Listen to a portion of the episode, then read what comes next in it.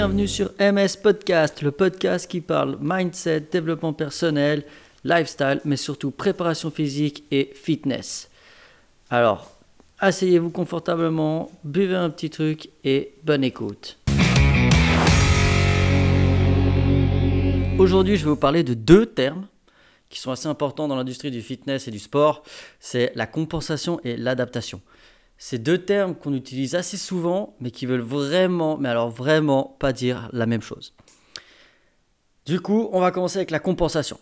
Qu'est-ce que la compensation? La compensation, c'est pas très compliqué. Euh, votre corps est une, tellement une belle machine que si vous voulez faire un mouvement, mais que vous n'avez pas la capacité euh, de la, euh, niveau mobilité, niveau musculaire, niveau souplesse, niveau tout, n'importe quelle capacité que vous l'avez pas, il va faire en sorte d'y aller. Alors, il va peut-être pas prendre le chemin que vous voulez, mais il va faire en sorte de se déplacer pour y aller. Par exemple, imaginons un squat, vous avez mis trop lourd, et eh ben au lieu de vous relever avec le buste droit, il va commencer à d'abord lever les fesses, puis ensuite lever les, pousser le buste en l'air.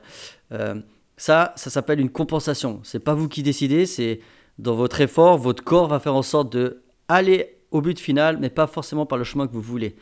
Donc c'est une compensation, ça compense un manque, d'accord? Et on a l'adaptation. L'adaptation est un peu plus euh, euh, bénéfique, on va dire. C'est le fait que votre corps a appris et va mettre en, chose, va mettre en place des choses pour s'adapter à la prochaine fois.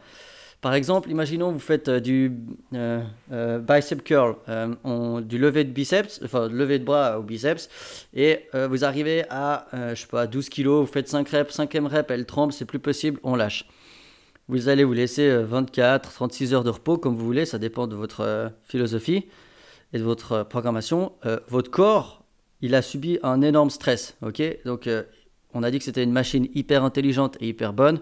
Et là, il va s'adapter. Il va dire, OK, là, j'ai subi un énorme stress. Il faut que je fabrique un peu plus de muscles. Il faut que je détende ou il faut que j'ai plus de mobilité à ce point-là et autres pour que la prochaine fois que je vive cette même situation, eh ben, je la vive mieux, en, subissant moins. Dans le sens où euh, je me suis adapté. Ça, ça s'appelle une adaptation. Euh, l'adaptation, elle peut se faire que dans la phase de repos. D'accord? Euh, l'adaptation est très liée au surentraînement. Si vous imaginez par exemple un graphique avec l'axe vertical qui est votre capacité, d'accord, ou votre niveau, ça dépend si vous regardez au niveau exercice ou au niveau muscle. Et si vous prenez l'axe horizontal qui est le temps, eh ben, imaginons vous avez votre niveau qui se trouve par là, au milieu de l'axe. C'est pas compliqué. Votre, euh, vous allez faire un effort. Donc durant votre effort, votre niveau il va descendre parce qu'on va se fatiguer, etc., etc., etc. Ok? Ensuite, vous allez arrêter votre séance de sport. On va dire ici à peu près, je sais pas, on a fait 45 minutes, on a fait, euh, je sais pas, ou 40 minutes. Euh, le temps de, de, repos, votre muscle il va, il va se refaire, vos tissus musculaires ils vont cicatriser, vos micro-lésions, etc. Pareil, euh, votre énergie elle va se remplir, vous avez votre capacité qui va augmenter. Et puis là, tac, du coup vous êtes au-dessus de votre niveau de base au début. Et là, on recommence. On refait un exercice. Hop, hop, hop, hop. Et vice-versa. On continue, on laisse reposer. Ça, ça s'appelle l'adaptation.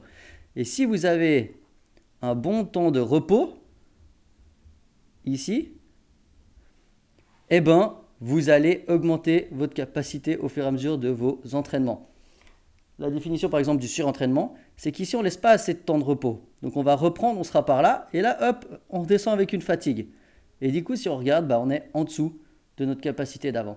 Ça s'appelle le surentraînement. On ne laisse, pas, laisse pas assez de temps de repos.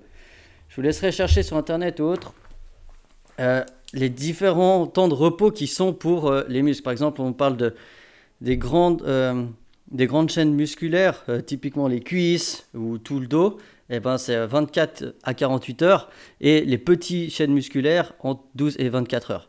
En tout cas, moi, c'est ce que j'utilise et c'est comme ça que de par mon expérience, j'ai toujours, au début pas parce que j'ai fait des fois trop court, mais j'essaye d'espacer au, au, minimum de 12 heures mes chaînes de muscles euh, précises, typiquement si je fais de l'isolation, que sur un muscle, euh, l'avant-bras, biceps ou. Par contre, si je vais commencer à travailler toutes mes jambes en squat, en, squat, en soulevé de terre, en fente ou autre, là je vais laisser entre 24 et 48 heures.